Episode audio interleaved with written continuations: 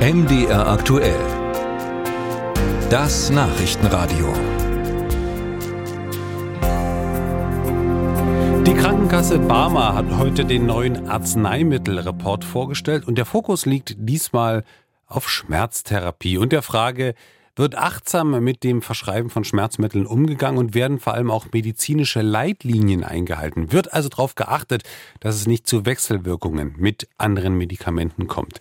Studienautor ist Daniel Grant vom Klinikum Saarbrücken. Mit ihm konnte ich darüber sprechen. Herr Grant, bevor wir auf die Ergebnisse schauen, kurz eine Frage zur Studie, damit wir da alle auf einem Stand sind. Im Wesentlichen haben Sie Krankheitsbilder von Barmer-Versicherten mit den verschriebenen Medikamenten abgeglichen, ja? In diesem Jahr haben wir im Rahmen des Arzneimittelreports der Barmer uns mit der Schmerztherapie erwachsener Patienten im ambulanten Bereich äh, beschäftigt, und zwar von Patienten, die keine Tumorerkrankung haben. Wir haben geschaut, wie die Schmerztherapie erfolgt. Also dazu haben wir natürlich die Verordnung anschauen können. Wir kennen die Erkrankungen der Patienten und wir sehen natürlich auch, wann Patienten deswegen ins Krankenhaus kommen. Warum haben wir das gemacht? Schmerzen sind häufig und auch Schmerzbehandlung ist häufig. Immerhin hat jeder dritte Versicherte während des Betrachtungsjahres Verordnungen von Arzneimitteln bekommen. Sie können das auch andersrum anschauen und sagen, jedes sechste Rezept enthält eine Verordnung eines Schmerzmittels. Dann ist Schmerztherapie relativ komplex.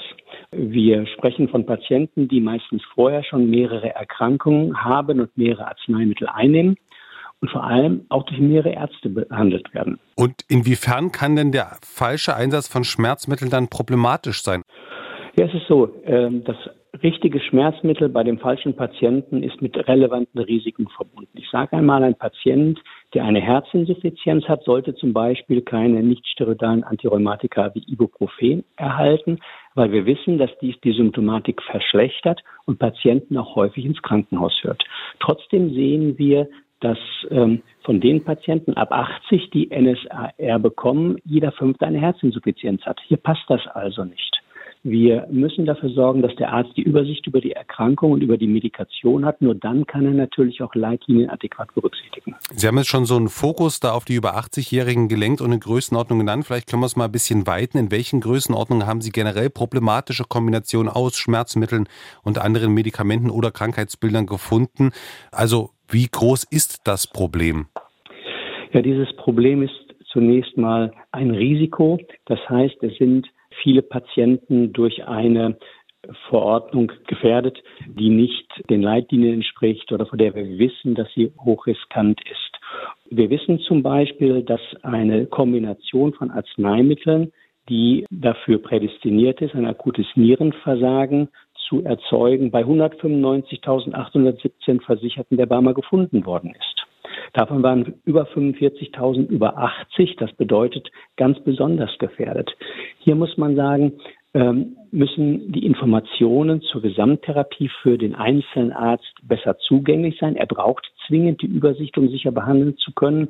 Und natürlich müssen zum Verordnungszeitpunkt auch die Risiken dem Arzt ähm, bekannt sein, damit er adäquat reagieren kann. Das heißt, die Gründe liegen vor allem darin, dass Arzt B nicht weiß, was Arzt A dem Patienten, der Patientin verschrieben hat. Ja, ist das so? Naja, man könnte sagen, ein wesentlicher Grund ist, dass die Behandlungsorganisation mit der Entwicklung der Arzneitherapie eigentlich nicht Schritt gehalten hat.